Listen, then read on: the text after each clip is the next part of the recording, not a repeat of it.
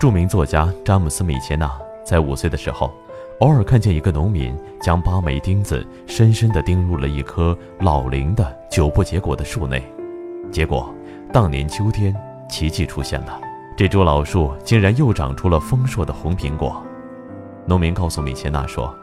把生锈的钉子钉进树干内。”犹如给了他阵阵的震动，并提醒他的任务是什么。其实，人生何尝不需要这种震动呢？上帝之所以允许那么多苦难降临到人间，不就是因为痛苦能惊醒人们，使人们知道自己活着是为了什么，而不会像一棵枯树一样醉生梦死、忘乎所以、平庸百年。所以，无论是在咀嚼品味生活的过程中，还是在忍受周遭之刺痛的煎熬里，人们都应该勇敢地去直面人生。